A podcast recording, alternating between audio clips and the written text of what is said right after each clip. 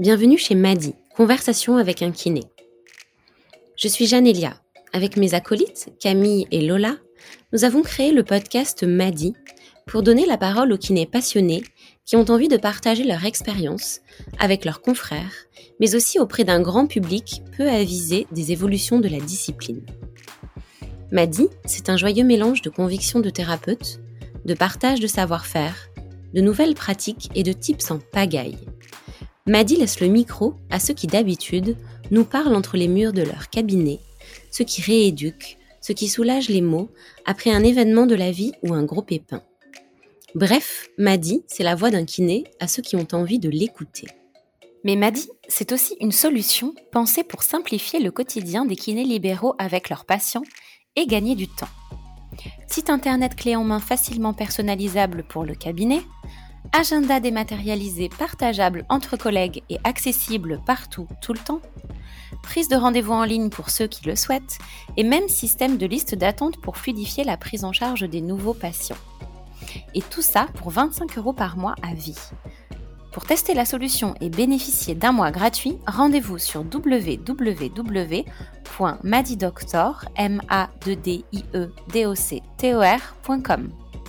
Bonjour à toutes et bonjour à tous. Bienvenue dans la saison 3 de Madi Conversation avec un kiné.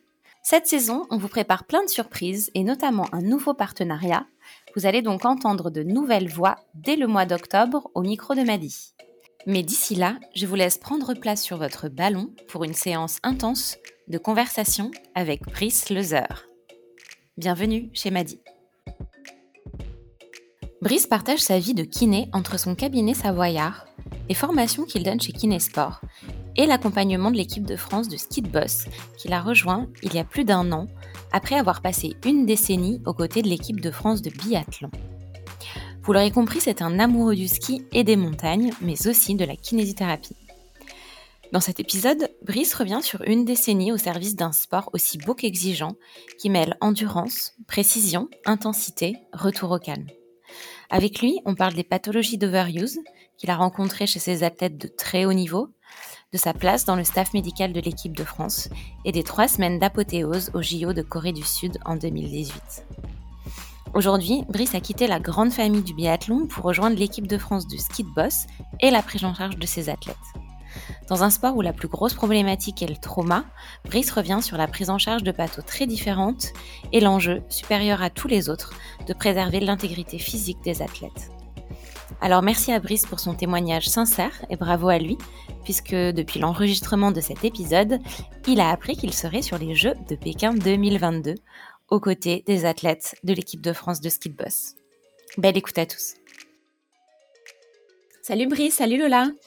Salut Brice, salut Jean. Salut. Alors tout d'abord, Brice, euh, merci d'avoir répondu présent euh, à notre invitation et d'être aujourd'hui avec nous euh, au micro de Madi. Brice, dans cet épisode, on va parler de ton parcours de kiné, de la spécificité de prise en charge de sportifs de haut niveau, euh, puisqu'en fait, tu as été euh, longtemps, pendant plus de 9 ans, je crois, euh, kiné de l'équipe de France de biathlon. Et depuis un an maintenant, tu as rejoint l'équipe de France de ski de boss. On va donc s'immerger dans ton quotidien, entre ton activité libérale, ton rôle de formateur, et puis évidemment ton implication dans l'équipe de France de ski. Alors, je vais commencer par te poser la question à 1000 points, qui est une tradition à ce micro, si tu as déjà écouté des épisodes. en fait, il s'agit de la même question hein, qu'on pose aux kinés des grands sportifs euh, qu'on interviewe ici à ce micro. Cette question, c'est la suivante. En fait, travailler dans le sport de haut niveau, euh, est-ce que c'était un rêve de gosse ou euh, finalement une opportunité qui s'est présentée à toi et, que tu as dû et que tu as saisi avec plaisir Travailler dans le sport, c'était au-delà d'un rêve d'enfant, c'était ce pourquoi je suis devenu kiné. Ensuite, euh, travailler dans le haut niveau, quand on a envie de travailler dans le sport, je crois que c'est le, c'est peut-être pas un aboutissement, mais en tout cas c'est quelque chose qui, qui nous donne envie. Et puis, euh, et puis c'est, quelque chose vers lequel on a envie d'aller naturellement euh, quand on a l'impression qu'on commence à développer des compétences. Donc, je, je, parlerai pas de rêve de gosse au sens, j'ai, pas l'impression de vivre un rêve de, dans le fait de travailler dans le sport de haut niveau. Par contre, j'ai vraiment l'impression d'avoir touché quelque chose qui me faisait envie, oui. Du coup, tu as choisi très tôt, assez tôt de te spécialiser dans le, dans le sport en général. beaucoup de jeunes kinés ont cet objectif et clairement, il n'y a pas de place pour tout le monde. du coup, on est un peu curieuse et on aimerait savoir comment tu as réussi à rentrer dans l'univers du sport professionnel et du coup, comment ça a commencé pour toi? Alors, je dirais la, première chose, et je crois que c'est ce que j'essaye toujours de dire aussi quand j'ai la chance d'intervenir en formation kinésport, c'est que avant de, avant d'avoir des ambitions, il faut d'abord euh, se donner les moyens de les réaliser. Et je crois que le, la première des choses à faire, c'est d'avoir envie d'être le plus compétent possible. Ensuite, euh, faut pas avoir peur de forcer un petit peu les portes. Moi, j'avais la chance d'avoir quelqu'un, euh, une connaissance qui était euh, sur, euh, qui travaillait avec l'équipe de France de biathlon. Et puis, et puis, bah, ça s'est fait suite à un premier stage avec eux. Et voilà, c'était un stage test. Et, et puis ça s'est bien passé, et puis l'aventure a commencé comme ça. Mais je crois que au-delà d'avoir une connaissance, euh, Johan, qui, qui, travaillait du coup avec le biathlon, euh, avait plein de connaissances. Alors euh, il a pensé à moi euh, probablement parce qu'il s'est dit que ça pouvait matcher et que j'avais certainement un minimum de compétences pour y arriver. Mais voilà, je crois qu'il faut pas avoir envie de faire les choses à l'envers. Et quand je disais dans l'introduction que que travailler dans le haut niveau en tant que tel n'était pas un rêve de gosse, je crois que c'est vraiment ce qu'il faut garder dans un coin de la tête. Développons nos compétences, essayons de progresser, et puis euh, si les opportunités s'ouvrent, on pourra les saisir. Mais il ne faut pas vouloir faire l'inverse, je crois. Hmm. Alors justement, comment ça s'est, euh, comment t'es devenu kiné euh, Peut-être que tu peux revenir sur ton parcours? Alors moi, je suis rentré en école de kiné juste après mon, mon bac S. Euh, je suis passé par la filière belge, donc euh, donc en fait euh, dès dès le milieu de mon année terminale, j'avais passé mes entretiens en Belgique et je savais que si si j'avais mon bac, je, je, rentrais en école de kiné. Et puis à partir du moment où je suis rentré en école de kiné, la scolarité qui a toujours été un peu compliquée pour moi, c'est bien transformé et est devenue beaucoup plus simple. Et puis à partir de ce jour-là, j'ai commencé vraiment à prendre du plaisir dans ce que j'avais envie d'apprendre et dans dans le chemin que j'étais en train de me dessiner et j'ai toujours voulu euh, aller aller vers ce, ce job-là à partir du moment où je l'avais décidé et, j'ai essayé de faire en sorte que ça se passe le mieux possible. Voilà, après à la sortie de l'école, très rapidement, j'ai commencé, j'ai fait ma formation de kiné du sport euh, avec kiné sport. T'as enchaîné directement? Ouais, bah, je suis sorti, j'ai commencé à travailler en, au mois de septembre et au mois d'avril, j'étais en formation avec kiné sport. Et puis depuis, j'ai pas fait une seule année sans faire une formation euh, conséquente pour progresser, quoi. Super. Et ensuite, tu t'es, euh, en fait, tu as été tout de suite euh, en libéral dès ta sortie Oui, ouais, ouais, j'ai commencé à travailler à Chambéry en libéral sur un poste d'assistant collaborateur au mois de septembre 2009. J'ai fait trois ans avec mon collègue dans le cabinet, puis on s'est associé, on a ouvert notre nouveau cabinet dans lequel on travaille aujourd'hui en janvier 2013. Et puis depuis, on, on, travaille ensemble dans le cabinet à Chambéry. Super. Et tu as intégré quand l'équipe de France de biathlon? Donc euh, moi j'ai commencé du coup ma formation de kiné du sport en, en avril 2010 et j'ai fait mon premier stage avec euh, le biathlon en juin 2011 mmh. jusqu'à et puis l'aventure s'est arrêtée en mars 2020 après les championnats du monde euh, d'Antol Santerselva. Ok, alors justement, peut-être qu'on peut parler un petit peu de biathlon puisque tu as, gravité dedans pendant euh, pratiquement dix ans. Euh, alors déjà pour commencer, et arrête-moi si je me trompe, hein, mais euh, c'est un sport qui est relativement jeune, qui combine donc le, ski de fond et le tir à la carabine, et dont on entend un peu plus, plus parler auprès du grand public ces dernières années, notamment je crois grâce à Martin Fourcade qui a été multicitré depuis qu'il a commencé sa carrière euh, en 2007. Euh, donc en fait, finalement, d'une seule épreuve olympique euh, en 1960, c'est désormais une discipline qui en compte sept. Et peut-être que tu vas pouvoir un peu revenir dessus. pour tous ceux qui connaissent pas trop ce spa, pardon. Pour tous ceux qui connaissent pas trop ce sport, tu, peux un peu nous expliquer de quoi il s'agit, comment se déroulent les compétitions et quels sont les enjeux? Alors historiquement, le biathlon, c'est un sport qui était euh, pratiqué euh, dans les Alpes principalement par euh, les militaires et les douaniers, ouais. qui en fait présente vraiment l'ambivalence de, de, ce sport de précision qu'est le tir et de ce sport d'endurance avec des, des niveaux d'intensité d'effort très élevés en ski de fond. Mm. Euh, le, ce qu'il ce faut savoir, et je pense que ça a une importance quand même dans l'évolution de cette discipline, c'est que contrairement à quasiment l'ensemble des autres disciplines du ski, le biathlon n'est pas régi par la Fédération internationale de ski, mais par l'IBU, qui est, qui est euh, l'instance internationale, et qui donc, euh, comme je dis souvent, c'est finalement c'est une fédération qui a un seul sport à gérer. Donc c'est aussi euh, probablement un peu plus simple de d'avancer dans le sport et de le mettre en avant plutôt que quand vous prenez la Fédération internationale de ski où finalement il faut gérer les enjeux de l'alpin, les enjeux du ski de fond, les enjeux du ski freestyle et du ski nordique. Donc je, pense que ça c'est quand même une donnée qui est importante à garder dans le coin de la tête. Mhm parce que ça, ça peut aussi expliquer l'importance médiatique que ce sport euh, a pu prendre en France. Mais je crois aussi que euh, on a découvert ce sport en France effectivement, euh, alors un peu avant Martin par Raphaël Poiré et, et Vincent Defrane qui avaient déjà quand même ramené des titres et des médailles en France. Alors Martin a eu un parcours tellement exceptionnel, on en a tellement entendu parler tous les week-ends pendant pendant plus de sept ans que forcément il y a un moment donné on, on l'a gravé dans notre tête. Et puis parce que c'est quelqu'un qui s'est énormément investi pour sa discipline. Mhm. Mais, euh, mais je, je, dirais c'est presque, alors c'est peut-être un peu dur ce que je vais dire, mais je crois que c'est un juste retour des choses. Parce que, parce que quand on a des champions comme ça, c'est, c'est la moindre des choses que finalement le, le sport qu'ils pratiquent euh, jouisse d'une reconnaissance importante dans leur pays. Carrément. Ouais. Ok, donc euh, ça c'est pour le, biathlon. On a compris que hum, aujourd'hui tu avais changé de, discipline. En tout cas, tu, n'accompagnes plus la même équipe. Euh, toi déjà à titre personnel, je crois que tu es originaire de, Chambéry, tu, habites, tu y habites toujours. Euh, tu avais déjà une passion pour le ski, en tout cas pour la montagne avant Moi j'ai une histoire où effectivement j'ai habité à Chambéry jusqu'à l'âge de 7 ans. Et puis, euh, pour des raisons familiales, on a déménagé en Haute-Marne. Alors, la Haute-Marne, c'est un petit département perdu dans le nord-est de la France, entre Dijon et, entre Dijon et Reims. Mhm. Et, euh, et, donc, à ce moment-là, j'ai perdu un petit peu mes attaches euh, avec la montagne, même si j'avais mes grands-parents ici et que j'ai toujours passé beaucoup de temps à la montagne. Mhm. Par contre, j'ai maintenu mes attaches avec le sport de haut niveau parce que Chaumont, c'est une ville où il y a un très gros club de volley qui vient de, de mhm. perdre en finale de championnat de France de volley et euh, qui a dans le, finalement j'ai continué de grandir en allant voir des matchs et des et en pratiquant le sport de haut niveau.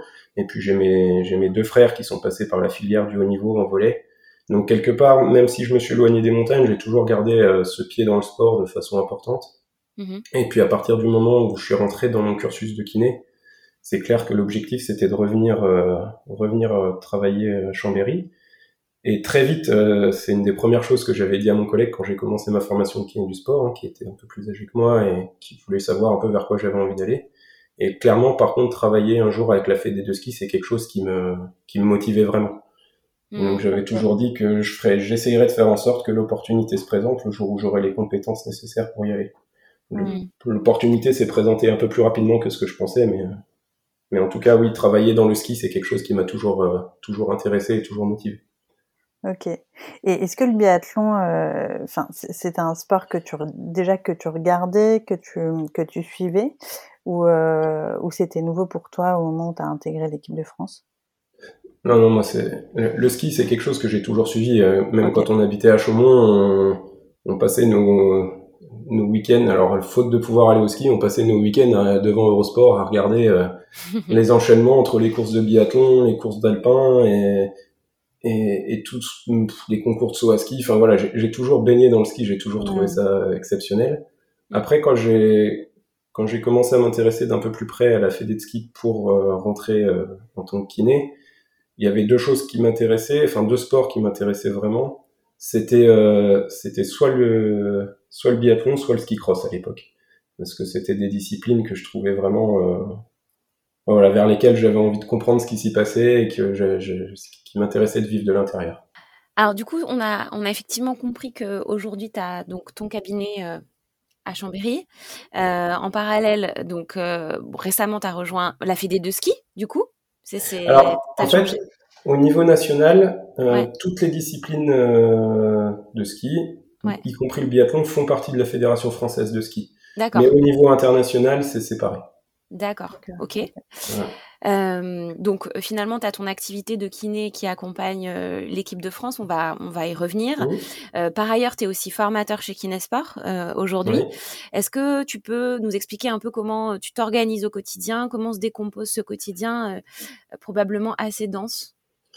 Ouais, alors c'est c'est pas tout simple effectivement d'organiser tout ça. Après, c'est, je crois que quand on, on, va vers ces choses-là, c'est qu'on a aussi envie de s'en nourrir. Donc, il mm. faut, faut, essayer d'en tirer du positif plus que les contraintes que ça représente. Mais euh, le, le, cabinet, en fait, euh, depuis qu'on a ouvert notre cabinet en 2013, j'ai organisé mon emploi du temps pour euh, ne quasiment jamais travailler au cabinet le matin, ou très peu. Je commence en général entre 11h et midi, au cabinet plutôt midi que 11h d'ailleurs, pour, euh, pour me laisser du temps à la fois de travail personnel à la maison, à la fois de aussi de gestion de la vie quotidienne, hein, parce que ça fait aussi partie de, de, de, de, notre, de notre, quotidien, effectivement. Euh, j'ai aussi un petit bout de trois ans et demi, donc il faut, euh, il faut aussi passer du temps à la maison, et j'ai la chance d'avoir une compagne qui est, qui est assez compréhensive et qui, qui a bien mesuré l'importance que, que toutes ces activités-là peuvent avoir pour moi. Mais euh, voilà, ensuite après au cabinet, bah, quand je suis au cabinet, je fais des journées qui, qui s'étalent de midi jusqu'à 21h30 à peu près. Okay. Et voilà, je crois qu'il faut savoir se dégager du temps à certains moments pour, euh, pour mener à bien un peu tout, tous les objectifs qu'on peut se fixer. Mm-hmm. Ensuite, Kinesport, euh, en tant que formateur, c'est une activité qui est, qui est relativement faible pour moi par rapport à beaucoup d'autres formateurs. Mm-hmm. Parce que en moyenne, une saison, que ce soit avec le biathlon, le ski boss, euh, ça représente 10 euh, à 12 semaines de déplacement par an. D'accord. Donc, euh, donc forcément, quand tu t'en vas déjà 12 semaines par an de la maison euh, et du cabinet, bah, il y a un moment donné, euh, quand tu es là, il faut, il faut être au cabinet, il faut continuer de mmh. d'avancer. Mmh et puis, euh, et puis voilà, j'ai cette chance-là d'avoir aussi des collègues qui sont compréhensifs, qui acceptent qu'il y ait des remplaçants régulièrement qui viennent au cabinet. Et puis, euh, ben, j'essaye de faire en sorte que ça se passe bien, mais c'est sûr que c'est assez énergivore et chronophage. Mais en même temps, je crois que si je devais passer euh, des années complètes, 360 jours par an en cabinet, euh, je suis pas sûr que je serais encore kiné. Ouais, ça hmm. tirait pas non plus, quoi. voilà. Ok. Euh, Brice, on va rentrer dans le vif du sujet et parler de ton expérience euh, euh, au sein de l'équipe de France de biathlon, mais aussi plus récemment dans celle du ski de boss. De, de, qui était composé le staff médical qui entourait ces, les équipes de, de France de biathlon? Et est-ce que ça change vraiment aujourd'hui, euh, euh, enfin dans celle euh, que tu as intégrée plus récemment, l'équipe de France de ski de boss Alors, l'organisation de la Fédération française de ski, elle est, elle est assez simple et en même temps ça fait beaucoup d'athlètes à, gérer, donc il faut, faut être bien organisé. Mais en gros, on a deux, deux médecins en chef, deux médecins fédéraux en chef qui, qui partagent une activité soit libérale, soit de salariat avec l'activité fédérale. Et puis ensuite, chaque groupe a un médecin référent. Donc euh, là, en l'occurrence, maintenant que je travaille avec le ski de boss, on a Olivier Matarès qui est médecin sur Grenoble et qui est référent pour le, le ski freestyle. Et, euh, et mes dernières années au biathlon, j'avais, euh, on était un médecin référent avec Stéphane de Jésus, qui est un médecin que j'avais connu, qui travaillait à Chambéry, un médecin du sport qui travaillait à Chambéry et qui est maintenant chef de service au centre de médecine sportive à Albertville. Donc, euh, donc voilà. Et puis avant, avant Stéphane, j'ai travaillé avec euh, Julie Attier, qui est médecin euh, du sport à Saint-Martin-d'Air, qui est la collègue de d'Olivier Matarès. Et puis encore avant, j'aimerais avoir une pensée pour lui aujourd'hui. J'ai travaillé avec Thomas Lacroix, qui est décédé malheureusement depuis, qui était un médecin super et qui m'a appris beaucoup de choses les premières années où je suis arrivé dans le biathlon. Mhm. Parce que parce qu'on était des jeunes kinés, je vais pas peur de le dire, notamment avec mon, un de mes, acolytes qui était Johan. Et, et, il nous a toujours fait confiance, il nous a toujours dit euh, vous êtes mes mains et mes yeux quand je suis pas là et que je suis pas à côté de vous. Et ça nous a vraiment fait progresser et on a eu des, échanges très riches avec lui. Mhm. Donc voilà, j'aimerais avoir une pensée pour lui aujourd'hui. Mhm. Des gens qui marquent euh, qui marquent les parcours. Mmh. Et du coup, vous, êtes, vous êtes euh, combien de kinés euh, Parce que tu parlais de Johan tout à l'heure. Ouais, euh, avec le biathlon, sur une saison normale, euh, en général, on est entre 5 et 6 kinés à se relayer, puisque tout l'hiver, il y a au moins deux kinés avec le groupe, qui est composé d'en gros de 6 garçons, 6 filles, alors parfois 5, parfois 6, mais en gros, on était deux kinés pour 12 athlètes. Et ensuite, l'été, en fonction des stages, on était un ou deux kinés, ça dépendait un peu de comment ça s'organisait. Mais l'idée, c'était que chaque athlète, euh, en temps normal, puisse avoir 45 minutes de soins par jour avec le kiné. Ok, d'accord. Donc il y a les médecins, les kinés, et il y a d'autres. Euh, Alors, euh, le médecin était rarement avec nous, malheureusement, parce que parce que c'est compliqué de logistiquement et financièrement d'avoir le médecin en permanence avec nous. Hum, je dirais que quelque part, nous, quand on était sur le terrain, on était un peu les seuls référents médicaux, bien qu'on avait des médecins qui étaient, enfin, on a des médecins qui sont hyper réactifs, hyper joignables, et, et heureusement, parce que sinon, ça serait vraiment compliqué. Ensuite, euh, non, alors, euh, le biathlon a intégré euh, un prep physique spécifique depuis trois ans maintenant. Mmh euh, oui, ça, ouais, ça va être euh, trois ans maintenant. Mais sinon, non, en dehors de ça, on n'a pas, pas d'éléments particuliers. Maintenant, avec le ski de boss, ce que je connaissais moins dans le biathlon, on a, on a des preps mentaux qui accompagnent les athlètes, mais chacun travaille avec les personnes qui lui correspondent. Mhm. Et puis, euh, parfois, ils sont présents sur les courses, mais c'est c'est très rare. C'est vous qui vous occupiez de la prépa physique Alors, nous, on, moi, j'ai jamais géré la préparation physique. C'était euh, dans le biathlon, c'était les coachs de physique qui s'occupaient de la prep physique. Après, par euh, au fur et à mesure des années, on a eu la chance d'avoir des coachs qui nous faisaient de plus en plus confiance et qui nous ont quand même délégué une partie de la, la prep physique générale, j'ai envie de dire. Donc, on s'occupait euh, souvent des échauffements de, des séances de muscu, et puis on s'occupait aussi pas mal des séances de, de renfort global, j'ai envie de dire, sur l'aspect gainage, sur l'aspect placement. Euh, donc euh, ça, c'était des choses intéressantes. Et puis, on a eu aussi la chance de travailler avec des coachs qui étaient ouverts à l'échange et qui, du coup, nous ont permis aussi, euh, avant l'arrivée du préparateur physique, puisqu'après, il, y avait une personne dédiée pour ça, et c'est très très bien. Hein. je pense que c'est la professionnalisation du sport, et c'est une étape de plus vers cette professionnalisation. Mhm. Mais du coup, on avait vraiment pris cette part sur le lien entre les pathologies que présentaient nos athlètes et la, comment adapter finalement euh, cette préparation physique qui était voulue par le coach en fonction des athlètes et des problèmes qu'ils pouvaient rencontrer. ça, c'était vraiment quelque chose d'intéressant. Ok. Et alors, du coup, euh, comment, comment ça, justement, tu parlais de, tu parlais d'entraînement. Euh, comment ça se passe un, entraînement de biathlon? Euh, En fait, c'est comment dire? C'est assez, c'est quand même un des sports où effectivement, tu le disais tout à l'heure, à la fois, il faut produire un, un effort intense qui mêle endurance, rapidité, puissance, et en même temps euh, euh, du calme, de la précision, de la concentration euh, s'agissant de, du, du, du tir.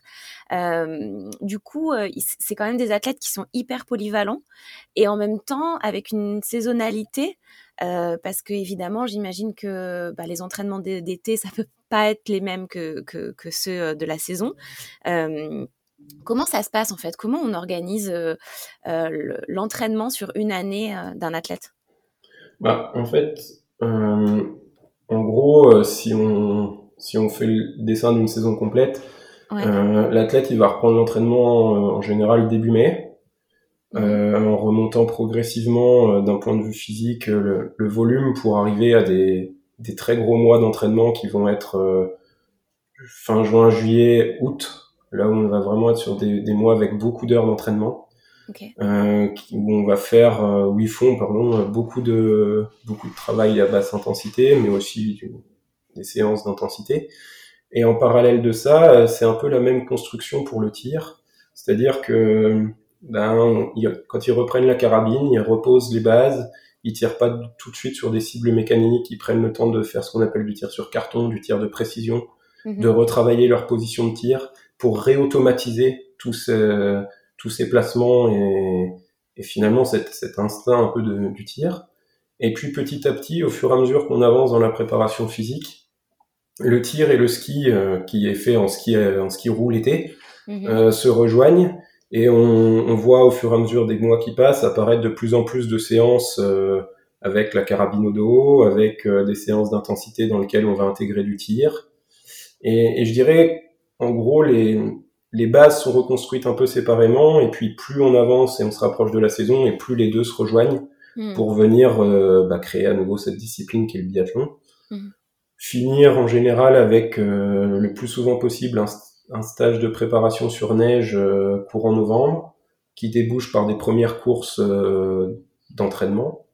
Et puis et puis un début de saison qui arrive fin novembre, aux alentours du 20 novembre en général, et puis là, après, c'est un sprint jusqu'au mois de mars parce que parce qu'en gros, c'est un enchaînement de trois courses par week-end sur un bloc de quatre semaines euh, avant les fêtes, puis euh, trois semaines euh, en janvier, puis soit les championnats du monde, soit les Jeux sur 15 jours, puis de nouveau trois semaines de Coupe du Monde. Donc je dirais une fois qu'on rentre dans cette période-là, on peut affiner les qualités de l'athlète, mais le, la messe elle est dite, hein, on, va pas pouvoir transformer l'athlète euh, une fois hmm. qu'on rentre dans ces périodes-là, puisque pour le coup là notre notre job changeait euh, vraiment considérablement à partir du moment où on rentrait dans cette période-là, puisque notre, notre, but c'était vraiment de les accompagner dans la récup pour euh, être capable d'enchaîner ses courses et, et de et d'être au meilleur niveau le, sur tout, l'hiver quoi. Par exemple pendant la saison d'été, est-ce que les, on voit que les athlètes enfin finalement font d'autres sports pour pouvoir euh, s'entraîner. Je pense par exemple, je crois que Martin Fourcade, il fait beaucoup de vélo euh, pour maintenir euh, pour maintenir son niveau l'été. c'est c'est courant ça? Ouais, ben, en fait, c'est quand on discute avec les athlètes, c'est souvent ce qu'ils disent, c'est qu'ils ils sont heureux de faire leur sport parce qu'ils ont la chance de faire autre chose que leur sport aussi. Et c'est vrai que c'est des athlètes qui, qui font quand même des volumes d'entraînement assez considérables. Alors si vous comparez ça à des triathlètes par exemple, ça peut paraître faible, mais le, gros avantage qu'ils ont, c'est que c'est qu'ils peuvent faire leur volume en course à pied, qu'ils peuvent faire leur volume en vélo. Euh, quand ils arrivent sur les périodes avec un peu plus d'intensité, ils font du volume en VTT. Et puis même quand ils sont en ski, ils ont encore du ski roue skate, du ski roue classique. Ouais. Donc finalement, ils ont quand même euh, un panel d'activités qui s'ouvre à eux durant l'été, qui est assez intéressant. Euh, c'est pareil. Faut pas se voiler la face non plus. Alors pour le ski de boss, c'est complètement différent. D'accord. Parce que parce qu'il n'y a pas les mêmes enjeux de préparation physiologique, même si euh, bien sûr il en faut. Euh, en ski de boss, euh, alors je voudrais pas parler à la place du prep physique avec qui je m'entends super bien d'ailleurs, mais qui, qui s'appelle Rémi. Mais euh, mais clairement l'objectif c'est d'être capable de supporter la charge sur les skis. Ouais. Donc c'est c'est quand même une approche de la préparation physique qui est qui est différente. C'est de, donner aux athlètes l'équipement physique nécessaire mhm. pour euh, ne pas se mettre ni en danger quand ils pratiquent leur sport et essayer d'être capable d'enchaîner ces ces manches parce qu'une journée de compétition en ski de boss c'est un run c'est c'est pas long hein, c'est entre euh, allez, pour faire très large on va dire entre 20 et 30 secondes mais par contre euh, pour des athlètes qui vont aller euh, jusqu'au bout, la fin de la journée, c'est un enchaînement de 3, 4, 5 runs, plus les entraînements, plus euh, donc euh, ouais, il faut quand même être sacrément équipé physiquement pour tenir une journée de compétition et encore plus tout un hiver. Quoi. Ouais. Donc c'est pas du tout les mêmes enjeux dans, dans l'approche et la préparation et du coup ce ne sont pas du tout les mêmes enjeux pour nous sur, les sur la table de soins non plus. Et c'est aussi ce qui m'a donné envie de changer, hein, c'est que après avoir fait neuf saisons avec le biathlon, j'avais besoin de de découvrir autre chose, d'autres problématiques, d'autres enjeux, une autre approche. Et, voilà. Et du coup, est-ce que tu peux nous dire un peu euh, les, différentes pathologies que tu retrouvais, euh, enfin le plus souvent chez, chez, les athlètes de biathlon et ceux que tu retrouves aujourd'hui euh, Parce que j'imagine que c'est totalement différent. Complètement différent. Alors, en biathlon, on avait beaucoup de pathologies euh, d'overuse, hein, comme, comme on dit aujourd'hui. C'était vraiment des pathologies euh, soit d'épaule, avec euh, des problématiques type tendinopathie, type douleur articulaire, etc. On retrouvait aussi pas mal de pathologies lombaires et cervicales, parce que bah, c'est quand même déjà skier avec une carabine dans le dos, c'est pas complètement anodin. ça pèse combien Je me demandais, ça pèse combien une carabine ça, pèse aux, alentours de 3 kg, 3 kg 2. D'accord. ils ont un poids limite en dessous duquel ils n'ont pas le droit de descendre. D'accord.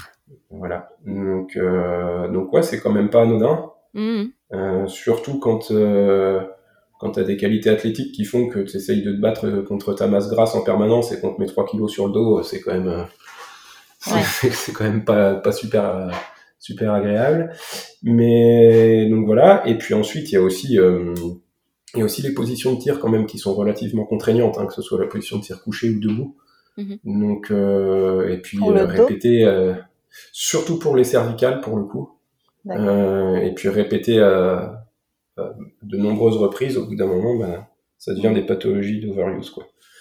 Donc ça, je dirais, c'était un peu les principales pathos. Et puis après, on avait un tout petit peu de traumato l'été, parce que bah, forcément, quand tu fais du trail, quand tu fais euh, du vélo, etc., t'es jamais à l'abri d'une chute ou d'une entorse de cheville ou d'une entorse de genou ou des choses comme ça. Donc ça, on en voyait de temps en temps. Mais je dirais que notre activité en traumato était très faible.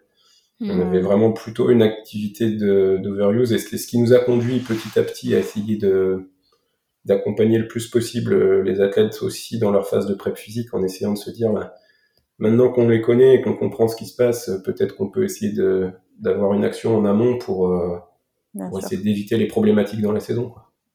Comme quoi, par exemple?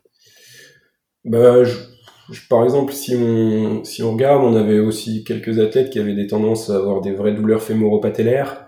Hmm. Bah, c'est des athlètes chez qui on a, on a modifié un petit peu certaines positions sous les barres, euh, chez qui on a choisi de reprendre un petit peu des fondamentaux en squat, par exemple. Chez, enfin, voilà, on avait des filles euh, qui, à un moment, avaient, on avait un groupe de filles à un moment qui avaient vraiment toutes des problèmes de dos et c'était assez compliqué. Et à ce moment-là, on avait fait le choix avec, euh, avec tout le staff de, bah, de les mettre euh, face au tableau, de reprendre un petit peu les bases de biomécanique, de réexpliquer les bases de physiologie, pour essayer d'intégrer bah, des, de nouvelles approches sur la prise en charge de leur dos, ce qui nous avait bien aidé et on avait réussi à, à diminuer quand même cette problématique-là. voilà, on essayait d'être en tout cas euh, de coller le plus possible entre la problématique que présentaient nos athlètes et ce qu'on pouvait leur offrir en termes de suivi. Hmm.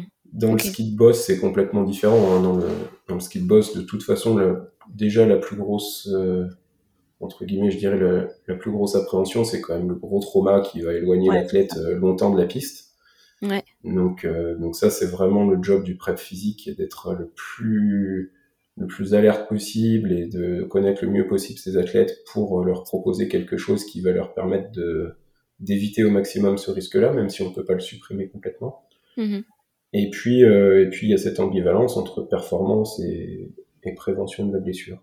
Nous, euh, en tant que kiné, euh, on a plus euh, une approche sur table de tous ces micro-traumatismes répétés qui font que bah, un jour ton athlète il arrive avec un poignet qui l'embête, le lendemain il arrive avec les cervicales qui l'embêtent, le lendemain il arrive avec le genou qui l'embête, et, notre job, c'est d'essayer de faire en sorte qu'ils soient toujours à 100% de leurs moyens pour s'exprimer sur la piste. Quoi. Hmm. Et... Vas-y. Non, mais du coup, j'avais euh, justement envie de, de, faire le comparatif avec ce que tu ce que observes aujourd'hui en ski de boss, et notamment en termes de, en termes de trauma, j'imagine qu'ils sont beaucoup plus fréquents. Euh, et, et, du coup, ce que ça change, toi, dans ta posture et dans l'accompagnement que tu as envers les athlètes, en fait, est-ce que tu... Euh, bah en fait, comment... Euh, quel est ton rôle aujourd'hui versus celui que tu pouvais avoir quand tu accompagnais le biathlon? Alors, je dirais qu'il y a un rôle commun, même s'il passe pas forcément par la même chose, qui est celui de récupérer le mieux possible de soit de la séance, soit de la course du jour. Ouais pour être capable de rééditer un niveau de performance euh, le lendemain. Mhm. Et par contre, c'est sûr que euh, je dirais qu'en ski de boss, on va être un peu plus vigilant au moindre petit bobo entre guillemets, parce qu'on sait qu'il peut avoir des répercussions derrière euh, qui vont pas forcément être anodines pour l'athlète. Mhm. C'est-à-dire que quand, es en haut quand tu prends le départ d'une course de biathlon, clairement aujourd'hui euh, au niveau international, si t'es pas au moins à 98% de tes moyens, t'as peu de chances d'exister quand même. Mais au pire, tu prends une petite euh, tôle et puis euh, tu rentres à la maison et t'es un peu dégoûté. Et quand il y a des enjeux, c'est toujours très compliqué, mais t'as quand même pas trop mis en danger ton intégrité physique. En ski de boss, si tu prends le départ avec une douleur de genou ou un problème au cervical et que quand tu es dans la piste, t'es pas à 100% de tes moyens, il y a un moment, ça peut quand même mal finir. Donc il faut, je crois qu'on on a, on a plus une vision vraiment d'être à court terme à 100% de ses moyens en ski de boss, alors qu'en biathlon, parfois, on avait plus une vision à moyen terme. Ouais. Alors tout l'enjeu, c'est de pas se faire prendre par ce, cette problématique-là et de continuer d'être dans un accompagnement de l'athlète qui reste quand même quelque chose à moyen terme et de l'accompagner dans ses objectifs à lui à moyen terme. Ouais. Parce que sinon, euh, si on fait que de mettre des pansements jour après jour sur des problématiques, on n'avance pas non plus. Quoi. Ouais. Et c'est là où je pense que l'échange avec le reste du staff est super important. Et c'est vraiment ce que j'ai trouvé euh, en arrivant dans le ski de boss. Et ça, c'est super épanouissant parce que c'est des échanges qui sont vraiment hyper constructifs. Quoi. Mmh. Et, et, justement, du coup, euh, sur la. Euh, je, je, je, rebondis là-dessus parce que je trouve que c'est intéressant. Euh, quand tu as un athlète ou une athlète qui, euh, qui est blessée mais qui veut absolument concourir, comment ça se passe en fait? Qui prend la décision Tu vois, c'est toujours ce ratio en fait. bénéfice-risque, j'imagine, qui est peser le pour et le contre entre justement le court et le moyen terme. Euh, finalement, c'est toujours l'athlète qui, euh, qui prend la décision finale? Alors, euh, moi, en tout cas, dans les fonctionnements que j'ai pu connaître, il n'y a jamais eu, en tout cas, j'ai pas le souvenir, qu'il y ait eu de décision qui soit prise unilatéralement, que ce soit Ouais. par le staff ou par l'athlète. nous, notre job, c'est toujours de parler avec l'athlète de notre vision des choses, de ce qu'on comprend, de ce qu'on ressent Mm. de partager ça euh, avec le staff parce que parce qu'il y a un moment donné quand on est dans le sport de haut niveau il faut pas se voiler la face non plus le secret médical il y a des jours où, où bah, on peut pas le tenir parce que si on si on Ouais. parle pas au staff des de l'état de nos athlètes bah, alors là on sert à mon avis plus à rien par Mm. contre il faut avoir la confiance de l'athlète et être capable de lui expliquer que ben il y a des choses qu'on sera obligé de, de rapporter au staff parce que sinon on- y a un moment, c'est aussi pour son intégrité à lui. Ouais. Et moi, je, moi, le discours que je tiens toujours aux athlètes, c'est euh, oui, aujourd'hui, on est en train de vivre une aventure dans le sport de haut niveau et, et tout est mis en place pour être performant dans le sport de haut niveau. Mais tous les athlètes que j'ai eu la chance de croiser, je veux pouvoir, euh, dans 5 ans, les recroiser quand ils auront fini leur carrière ou dans 10 ans et les regarder dans les yeux en leur disant que j'ai fait tout ce que je pouvais pour eux et que la vie qu'ils vivent aujourd'hui en dehors du sport de haut niveau, elle n'a pas été matraquée par des gens qui en avaient rien à faire de leur vie personnelle. Quoi. Ouais. Et ça, ça c'est mon leitmotiv, mais que ce soit euh, que ce soit avec eux ou au cabinet. hein. Au cabinet, je travaille quasiment exclusivement avec des sportifs aussi, y compris des jeunes. Et c'est c'est toujours euh, mon discours, c'est de dire euh, oui, aujourd'hui, toi, à l'instant T, t'es dans cet enjeu-là, mais euh, mais peut-être dans dix ans, tu seras content qu'il y ait quelqu'un un jour qui t'ait dit, ben là, euh, si tu fais ça, tu vas te faire du mal et la- ta vie, elle, elle va pas s'arrêter quand tu auras 20 ans, quoi. Ouais. Oui, c'est sûr. Euh, Brice, dans, dans certains sports, euh, on utilise pas mal le support vidéo. Euh, je pense Mhm. notamment au foot, au tennis. Euh, et tout à l'heure, tu nous parlais aussi de, de préventif, enfin de, ouais, de, de travail préventif. Est-ce que toi aussi, ça t'arrive de décortiquer un peu les mouvements des athlètes sur les vidéos pour euh, orienter tes séances, euh, les inviter à retravailler, modifier leurs mouvements pour, euh, justement minimiser l'impact euh, musculo-squelettique Alors, en, fait, que ce soit en biathlon ou en ski de boss, la vidéo, elle est quand même très utilisée. En ski de boss, encore plus, parce qu'en plus, ça va être une telle vitesse que si t'as pas de moyens tec- technologiques pour euh, disséquer euh, le run que tu viens de faire, c'est vraiment compliqué. Euh, mais que ce soit que ce soit en ski de boss où je suis encore en phase d'apprentissage ou en biathlon où j'ai passé des heures et des heures à regarder des vidéos, alors que ce soit euh, avec les coachs, euh, avec les athlètes, pour essayer de faire des liens entre ce qu'on voyait sur les skis et ce qu'on voyait sur la table. Euh, et puis ensuite, il faut essayer aussi de se dire qu'il y a notre vision purement médicale et biomécanique de l'efficience du geste et puis de l'aspect préventif du geste. C'est-à-dire que bah oui, on avait des athlètes, quand on les voyait skier, on se disait bah, c'est pas vraiment surprenant que t'aies mal au genou. Ouais. Après, tout l'enjeu, c'est d'aller discuter avec le staff et de se dire euh, est-ce que cet athlète-là finalement, j'ai vraiment un intérêt à lui changer ça? Parce que c'est ça qui est compliqué, c'est que quand on travaille avec des jeunes et qu'on est dans la formation, on peut se dire qu'on peut essayer de les amener vers un geste qui soit le moins nocif possible pour eux. Mmh. Quand on est dans des objectifs de performance, euh, si l'athlète il est performant comme ça, c'est toujours prendre un risque de vouloir changer les choses. Quoi. Alors c'est sûr que quand ils commencent à avoir mal ou des blessures, ils sont en général plus ouverts au changement. Ça c'est clair. Et ça c'est avec nous qu'ils en, qu'ils, en discutent. Donc c'est aussi notre job de, de, rapporter tout ça au staff en disant bah peut-être que là c'est le moment de vouloir changer les choses. Et puis il y a des fois, notre travail c'est aussi de faire en sorte que malgré euh, bah, cette contrainte mécanique qui est subie dans la pratique du sport, euh, au quotidien, et ben nous notre job c'est de faire en sorte que l'athlète il puisse continuer de skier comme ça parce que si c'est comme ça qu'il est performant, ben, notre job c'est de faire en sorte qu'il soit performant. Mmh. Donc euh, ben, comment on va essayer de diminuer euh, l'influence de cette problématique sur les skis dans sa pathologie quoi? Moi j'aimerais bien revenir sur les JO mmh. de Corée du Sud, puisque parce que c'était en 2018 et donc tu étais, étais, présent aux côtés de, de l'équipe de France qui a été euh, multititrée euh, d'ailleurs. Je crois que je crois que ça a été la deuxième nation en fait, et notamment avec deux médailles d'or pour Martin Fourcade. J'imagine que c'était une expérience de fou. Peut-être que tu peux revenir un peu dessus?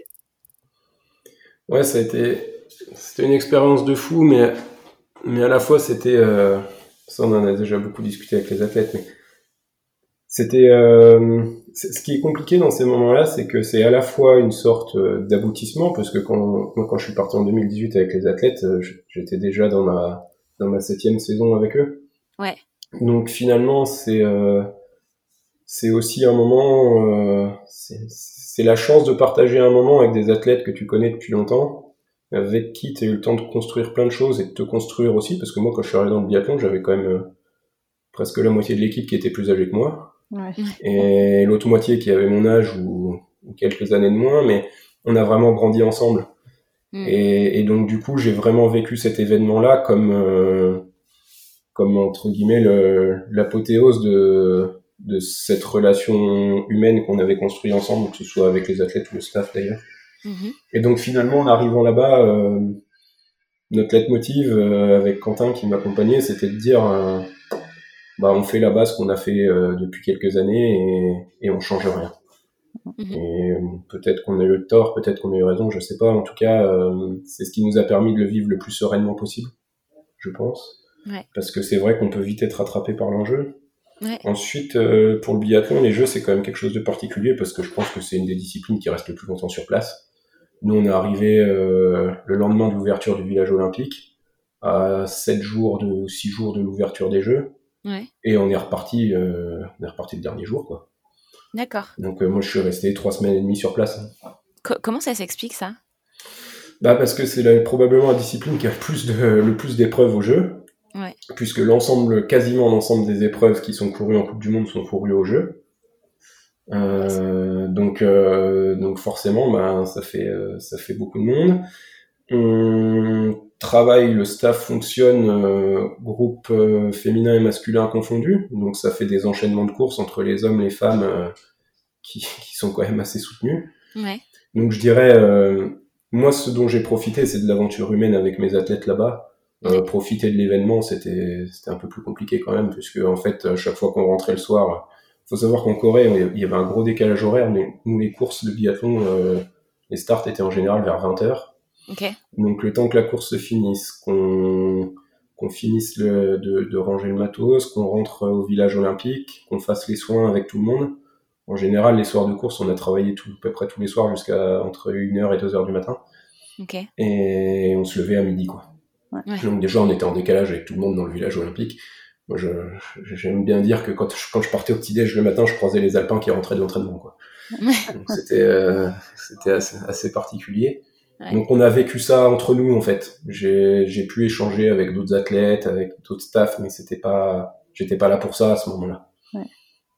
Et du coup, euh, dans, dans, des tels événements, tu t'occupes et de l'équipe féminine et masculine. y a pas ouais, c'était c'était le fonctionnement qu'on avait, c'était de dire euh, et c'était quelque chose qui était déjà en place quand je suis arrivé. Hein, c'est pas c'est pas moi qui ou nous qui avons décidé de ça, mais L'idée, c'est qu'en gros, on était deux kinés en permanence et que chaque athlète changeait de, kiné tous les jours. Donc on voyait tous les athlètes un jour sur deux, euh, garçons filles confondus, parce que ben faut quand même être réaliste aussi, c'est que quand tu, tu passes 12 semaines par an avec des athlètes et, parfois des périodes de 3 semaines d'affilée avec eux, ben, il y a aussi des jours où il y a des gens que tu n'as pas spécialement envie de voir, que ce soit pour eux ou pour nous. Mm. Et, et d'imposer euh, un rythme de fonctionnement et une règle de fonctionnement, c'est aussi être un peu garant de la survie de, de la vie de groupe. Quoi. Ouais. Ça, c'est important. Et du coup, ça a été quoi euh, tes difficultés, euh, les difficultés principales pendant, ce, pendant cet événement? Au jeu, au jeu, je retiens aucune difficulté des jeux. D'accord. Ça a été euh, peut-être parce que j'ai le cerveau est bien fait et qu'il veut pas s'en souvenir, j'en sais rien. euh, je retiens des moments très forts, que ce soit des moments durs ou des moments de joie, ça c'est clair. C'est des moments d'émotion intense. Euh, mais je retiens aucune difficulté. On savait à quoi on s'engageait en y allant et, et on a fait en sorte que ça se passe le mieux possible. Mm. ça c'était c'était top. Après, euh, moi depuis que je suis dans le sport de haut niveau, ça a toujours été mon leitmotiv, c'est de mon, je ma ligne de conduite, ça a toujours été de dire que le résultat, il appartient à l'athlète. Et, et, que ce soit la victoire comme la défaite, euh, nous, on fait notre job. On doit pouvoir se regarder dans une glace en disant qu'on a fait tout ce qu'on avait euh, en nous pour nos athlètes. Ça veut pas dire qu'on sait tout faire. Mais par contre, après, il y a un moment, euh, c'est l'athlète face à lui-même. Et, et, en plus, je pense que sans du tout vouloir nous dévaluer, on est quand même euh, probablement la dernière roue qui peut influencer le, le, résultat parce que parce que je dirais que si on prend l'ensemble du staff, euh, celui qui influence le plus le résultat, c'est quand même le coach. Euh, derrière, euh, on peut alors pour le coup en biathlon il y avait des, deux coachs, hein, donc le coach physique, le coach de tir. Il y a ce que l'athlète a mis comme investissement dans la préparation de la saison et de l'événement, et puis nous, on intervient au-dessus de ça pour euh, saupoudrer un peu le truc, pour en se disant, bah, s'il a fait tout le job comme il fallait, nous, on va juste essayer de faire en sorte que tout ce qu'il a mis en place, il puisse le maximiser le jour J. Mhm. Mais, euh, mais voilà, je crois qu'il faut savoir rester humble et il faut pas s'approprier des choses qui nous appartiennent pas. Mhm. Oui, ce qui, ce qui n'empêche quand même que j'imagine qu'il y a une sorte de, enfin, tu vibres euh, avec eux, quoi. Euh, c'est émotionnellement, ça doit être hyper fort. Moi, moi l'émotion que j'ai vécue, elle a toujours été pour pour le plaisir de l'athlète. Ça a toujours été d'être heureux pour eux, de les voir accomplir des choses pour lesquelles ils se battent au quotidien et dans lesquelles on les accompagne. Mais, mais je, enfin voilà, peut-être que c'est un tort. Hein, j'ai parfois entendu qu'il fallait ça être capable de vivre les, les choses de façon plus intense. Mm-hmm. Mais je crois aussi que c'est aussi notre job d'être garant d'une certaine stabilité mm. et que l'athlète il passe par des phases émotionnelles au cours d'une carrière, au cours d'une saison et même au cours parfois de, d'un championnat du monde ou d'une Olympiade qui peuvent être très ambivalentes entre des moments de frustration, des moments de tristesse et des moments de joie qui sont énormes. Et je crois que si les gens qui sont autour euh, vivent les choses de la même façon, euh, c'est compliqué pour eux. Donc, euh, ouais, ouais. Ça ils, viennent aussi chercher une stabilité. Voilà, ils viennent aussi chercher une stabilité quand ils arrivent vers nous. Hmm. Et, et, notre job, c'est pas d'être euphorique pendant 45 minutes quand on s'occupe d'eux après une victoire et d'avoir la tête au fond du trou pendant 45 minutes quand ils arrivent parce qu'ils ont pris une branlée. Quoi. Ouais. C'est moi j'ai toujours euh, eu ce leitmotiv là de dire euh, je je m'approprie pas les résultats et et en plus de ça parce que si on s'approprie les victoires il faut s'approprier les défaites. Et, que, et, que, quand l'athlète se loupe l'athlète se loupe et que tu te dis bah qu'est-ce que j'ai loupé? Qu'est-ce qui s'est passé? Ouais. et c'est souvent plus dur de se poser la question de qu'est-ce que j'ai mal fait plutôt que de dire ah, j'ai bien bossé parce qu'il a bien réussi quoi. Bah oui c'est sûr. Donc voilà Ok. Et hum, du coup, j'imagine que ça a dû être dur, non, de quitter euh, cette, ces, ces, équipes que tu as suivies euh, pendant 9 ans? Ouais, c'était, c'était pas une décision facile à prendre. Après, euh, moi j'ai toujours dit que je voudrais partir avant que ce soit trop tard. Ouais. Et, et avant que j'ai. Ma, ma, plus grosse hantise, ça a été de me retrouver un jour à me dire ah, j'ai pas envie de partir. Ouais. Euh, et ça, je, je, je, voulais surtout pas vivre ça. Je voulais que les athlètes ils gardent, ils gardent un souvenir de quelqu'un qui était euh, à bloc tout le temps pour eux et qui était investi à 100% et qui, euh, voilà, qui a vécu le truc euh, intensément. Mhm. Et donc la dernière année, au mois de juillet 2019, je leur ai dit, bah voilà, mars 2020, je ne serai plus avec vous. Bon, c'est jamais des choses qui sont faciles à dire, mais je crois que c'est aussi ce qui nous a m'a permis, en tout cas à moi, et je pense aussi avec les athlètes pour lesquels on a parlé, de vivre assez sereinement cette dernière année et, euh, d'avoir le temps de savourer les choses jusqu'au bout mmh. et de partir euh, en n'ayant que des bons souvenirs dans la tête. Je pense que ça, c'est important. Mmh. Et alors, qu'est-ce que tu attends de euh, cette nouvelle aventure euh, qui est pas si nouvelle que ça, puisque ça fait déjà un an que tu as rejoint euh, l'équipe de France de ski de boss. mais qu'est-ce que tu attends de ça à, titre professionnel, évidemment, et puis aussi probablement à titre perso? À titre professionnel, c'était. alors, ça va peut-être paraître un petit peu bateau, mais c'était de sortir de sa zone de confort.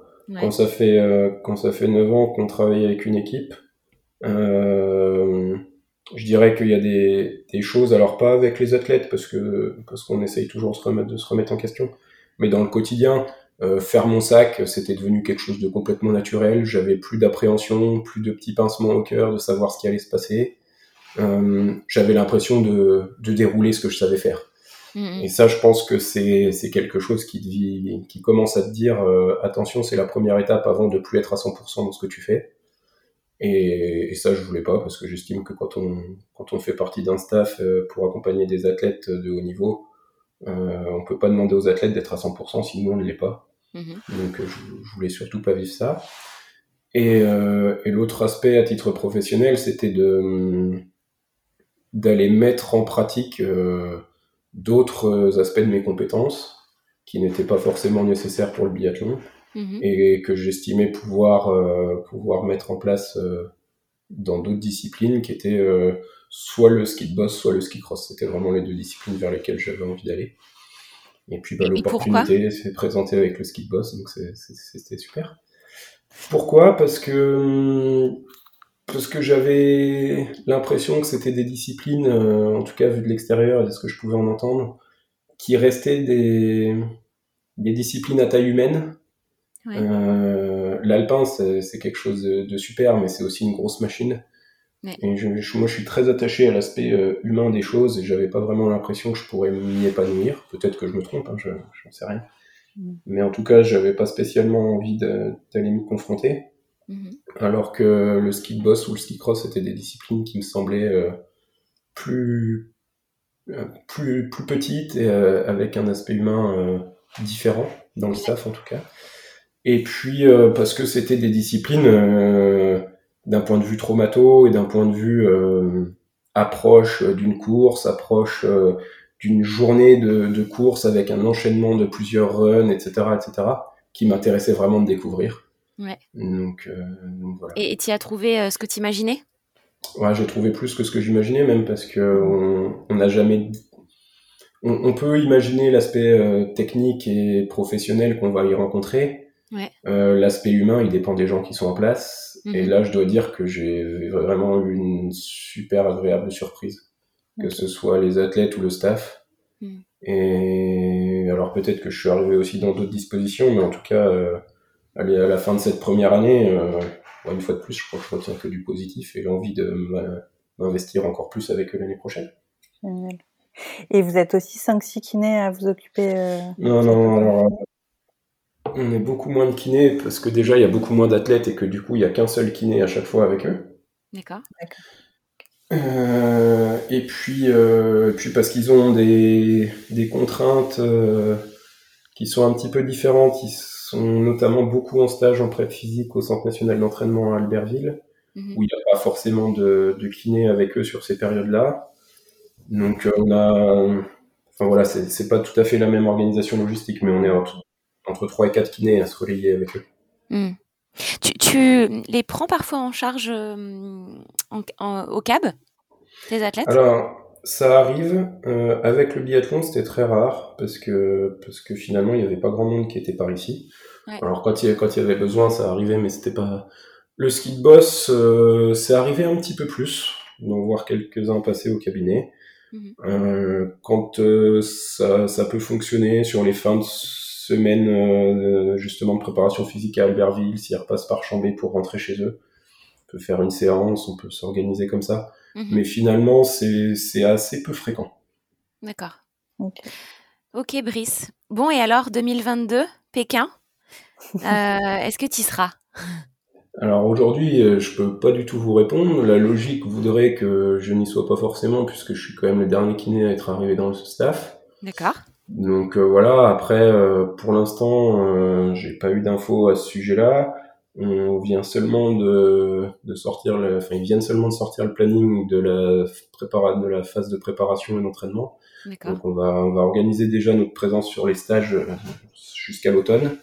Et puis après, on verra pour l'hiver comment ça s'organise. Euh. Si j'ai la chance d'y être, ça sera, ça sera un événement particulier, je pense, avec le contexte. Mais, ça n'empêche que ça restera un super événement euh, pour les athlètes. Donc euh, voilà, si, si on me sollicite pour y aller, je le ferai avec grand plaisir. Et si j'y suis pas, ça serait relativement logique. Hmm. Ok, Brice. Eh ben, écoute, euh, merci pour, euh, pour cet échange assez riche. Ouais. Euh, et puis, euh, et puis, on te souhaite. euh, Bah, Qu'est-ce qu'on te souhaite euh, ouais, d'ailleurs qu'est-ce qu'on peut te souhaiter? bah déjà merci à vous parce que c'était c'était bien sympa, une chouette expérience. Euh, moi je vous souhaite euh, plein de belles choses pour la suite, que ça continue euh, d'aller dans la bonne direction pour vous parce que c'est c'est sympa aussi je trouve de pouvoir avoir un, une vision un petit peu différente et euh, et de se rendre compte un peu des je dirais de l'aspect humain et et comment dire personnel qu'il peut y avoir derrière euh, derrière tous ces kinés que vous pouvez interviewer. Ça, ça, je trouve que c'est chouette parce que c'est aussi une grande partie de notre métier. Hmm. Donc euh, donc c'est important. Et puis bah pour moi euh, déjà de que tout pour l'instant si- juste que tout continue comme ça, ça sera super. Et, euh, et puis euh, et puis voilà, ça sera ça sera déjà une, une chouette euh, chouette chouette partie de vie qui qui se qui s'accomplira. Génial. Euh, merci à toi, merci pour tes, euh, tes gentils mots qui, sont encourageants. Ça fait, euh, ça fait toujours plaisir à entendre. Et puis voilà, on peut te retrouver donc à ton cabinet à Chambéry pour ceux qui sont du coin, chez Kinesport pour peut-être les futurs formés qui ont la chance de te croiser. Et puis et puis sur les pistes de ski. Avec grand plaisir. Salut Salut, Brice, à bientôt. Merci, au revoir. J'espère que cet épisode de Madi, Conversation avec un kiné, vous a plu et que vous en avez pris plein les écoutilles. Si vous voulez nous aider à populariser ce podcast dans la communauté des kinésithérapeutes, alors pensez à laisser 5 étoiles ou encore mieux un avis sur votre plateforme de podcast favorite. Spotify, iTunes, Apple ou Google Podcast. C'est le meilleur moyen de faire perdurer l'aventure. Et si vous avez envie de venir parler au micro de Madi d'un sujet qui vous anime ou dont vous êtes spécialiste, n'hésitez pas à nous contacter sur nos réseaux sociaux ou sur hello@madi m a 2 d i e très bientôt sur Madi.